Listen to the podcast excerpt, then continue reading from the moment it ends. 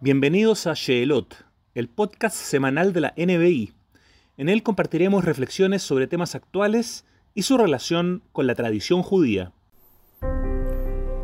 Hola, ¿qué tal? ¿Cómo están? Qué gusto poder saludarlos. Hoy quisiera compartir un tema que nos involucra a todos como humanidad. Un tema que, si bien en el 2020 fue quizás el tema principal que nos golpeó a todos, creo que en el comienzo del 2021 lo que vamos a compartir hoy se ha vuelto el tema principal y que tiene que ver para entrar en el tema de, en forma directa acerca de la vacunación con relación al COVID se está votando si se aprueba o no el uso de la vacuna Sinovac. Veamos cómo avanza la vacunación alrededor del mundo. Ya llevamos 15.000 personas vacunadas. Hoy han recibido vacunas una cantidad de 1.025.580 compatriotas. Un tema que si bien como la humanidad hemos todos esperado en forma ansiosa, la, llegada de la vacuna y la, la aparición finalmente quizás el deseo del, final de esta tremenda pandemia que nos ha golpeado a todos como, como humanidad, como bien decíamos recién. Las diferentes opiniones, las diferentes reacciones acerca de si es que debemos o no vacunarnos, de qué manera, qué vacuna elegir. Y quisiera compartir algunas reflexiones acerca de cómo la tradición judía ve este tema en particular, no en sí de la vacuna contra el COVID, sino lo que tiene que ver en general con la vacunación, la salud, la relación que establecemos nosotros con nuestro cuerpo, con su cuidado, si somos responsables, si somos dueños o no del cuerpo. Bueno, todo este, este tipo de cosas quisiera compartir en este podcast. Y para comenzar, quiero hacer referencia a un, fragmento del Talmud. El Talmud sabe muy bien que es, son los dichos de los sabios, es la recopilación de las enseñanzas rabínicas, fundamentalmente el Talmud babilónico, el Talmud más importante, ya que también tenemos el de, Jerusalén, pero el babilónico es el más extenso, el más importante. Es como, de alguna forma, decir la base del desarrollo de la halajá, de la ley judía. Y el Talmud en el Tratado de Sanedrín, en la página 17, en la hoja B, enumera como una suerte de listado de 10 cosas que tiene que tener una ciudad o cualquier lugar en el cual alguien quiera vivir. La Gemara va a decir un, un, estudiante sabio, pero vamos a enumerarlo, vamos a pensarlo como que son elementos que debe cumplir cualquier lugar en donde alguno desee vivir. Comparto el listado. El listado dice que tiene que tener un tribunal de justicia, una caja de tzedaká, una sinagoga, una casa de baños, baños públicos, un escriba, un maestro, un médico y un enfermero. Es interesante porque para algunos que pueden estar escuchando esta, este podcast, vamos a entender que algunas cosas son como obvias, ¿no? Vamos a empezar a poquito a compartir algunas de ellas o a, pensarlas mejor. En primer lugar, el tema de la justicia. Tiene que haber un tribunal de justicia independiente de todas las personas que allí convivan para que sea el tribunal y sea, digamos, el, el, el ente central a través del cual la justicia se aplica y se desarrolla. Una caja de tzedaká, ya que entendemos que es común que en muchos lugares haya gente que está empobrecida o uno nunca sabe bien cuándo le puede tocar a uno, así que la acá se convierte en un eh, elemento central a la hora de pensar un lugar. Una sinagoga, obviamente, para poder rezar. Casas de baños. ¿Qué es una casa de baño? Ustedes estamos acostumbrados todos a tener en nuestras casas eh, quizás uno o dos baños completos para poder elegir, me baño en un lugar, me baño en otro, o poder bañarse en una misma casa dos personas en forma simultánea. Bueno, esta comodidad que tenemos el día de hoy no era algo, no es algo, perdón, de toda la vida y toda la historia. Antiguamente en la época de la Guemará y también más aquí en el tiempo, las casas no tenían baños propios.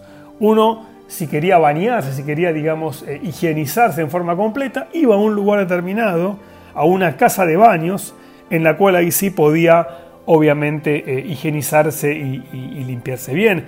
Baños públicos también, tampoco era, común tener en su casa un, un- un lugar en el cual hacer las necesidades fisiológicas, así que la ciudad debía contar con baños públicos adecuados. Un escriba, que era la persona que escribía eh, el Sefer Torah, Tefilín, Mesuzot y todo tipo de documentos que eh, eran importantes. Un cocinero, a través del cual poder conseguir comida. Un maestro, ya que la educación representa uno de los pilares fundamentales de tradición judía. Y entrando de lleno en el tema que nos convoca hoy, un médico y un enfermero. ¿Qué pasa con el médico y el enfermero?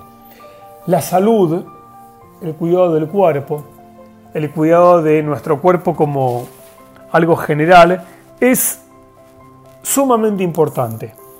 Y como si bien uno puede tener algún tipo de idea de cómo tener cierto autocuidado, qué cosas hacer, qué cosas no hacer, qué cosas comer, qué cosas no deber comer, el médico y el enfermero representan la garantía o la tranquilidad de que nuestra salud va a estar dentro de todo, eh, no sé si garantizada, pero sí vamos a tener a, las personas adecuadas para poder eh, acudir a ellos en el caso de tener necesidad. El médico como el más conocedor del tema de la salud y el enfermero como una suerte de asistente, de ayudante, para que también cuando el médico está ocupado, el enfermero puede eh, ocuparse de temas menores y de esa manera poder cuidar la salud de todas las personas que ahí viven.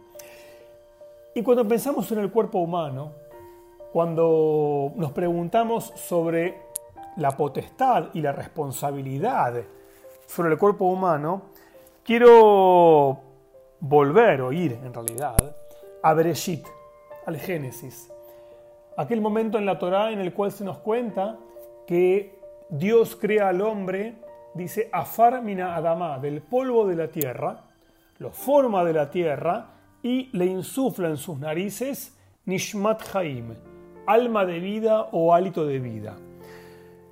En ese sentido, entendemos que el cuerpo humano es la mezcla de materia y espíritu.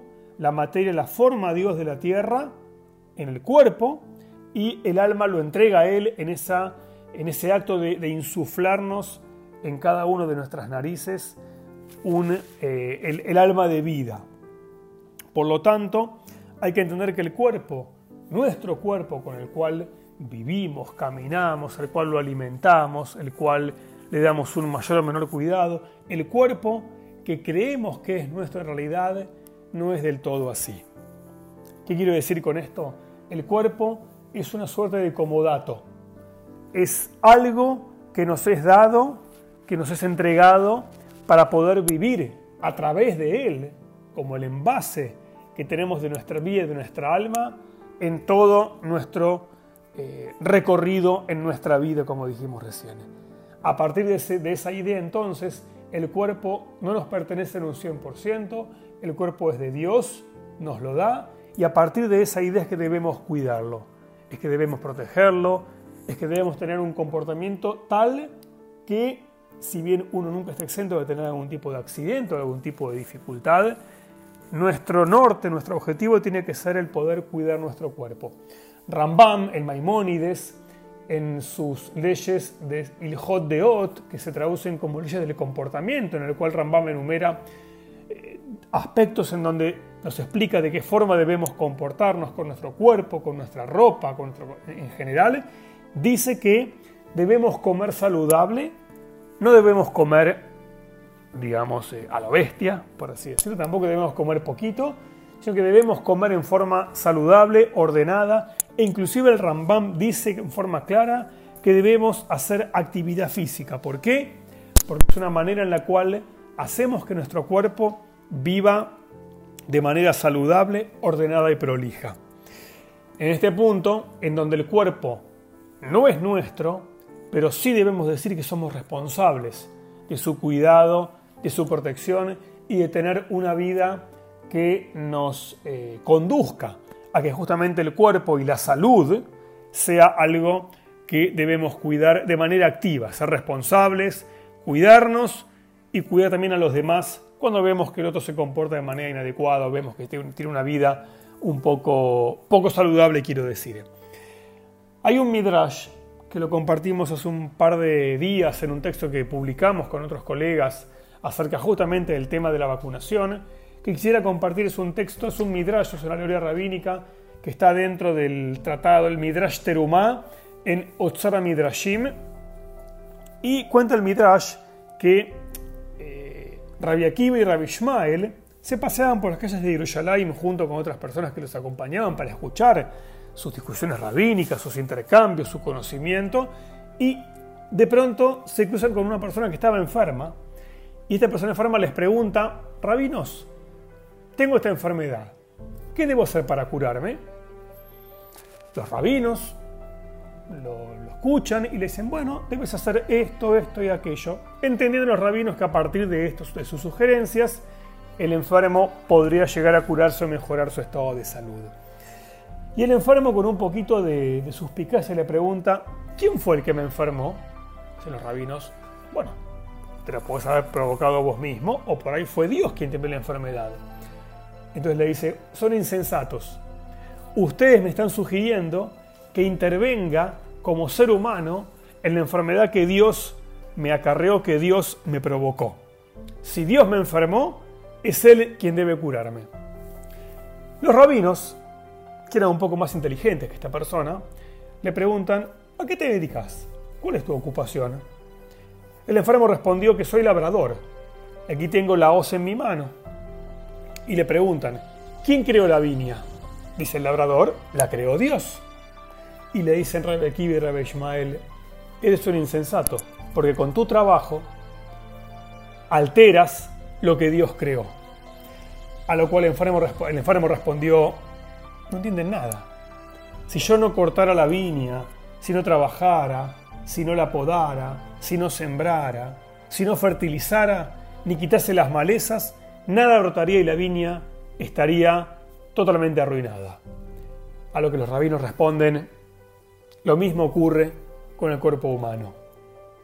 Son como los fertilizantes y el labrador es el médico. Es decir, así como tenemos un montón de cosas en la vida de la cual no somos responsables, de la cual pueden ocurrir acontecimientos como tenemos este virus, en donde difícilmente pudo haber sido eh, o castigo de Dios o producto del hombre, no estamos acá para compartir, estamos acá para discutir y para pensar acerca de la responsabilidad que tenemos cada uno de nosotros a la hora de pensarnos como un cuerpo, como un alma, como una vida.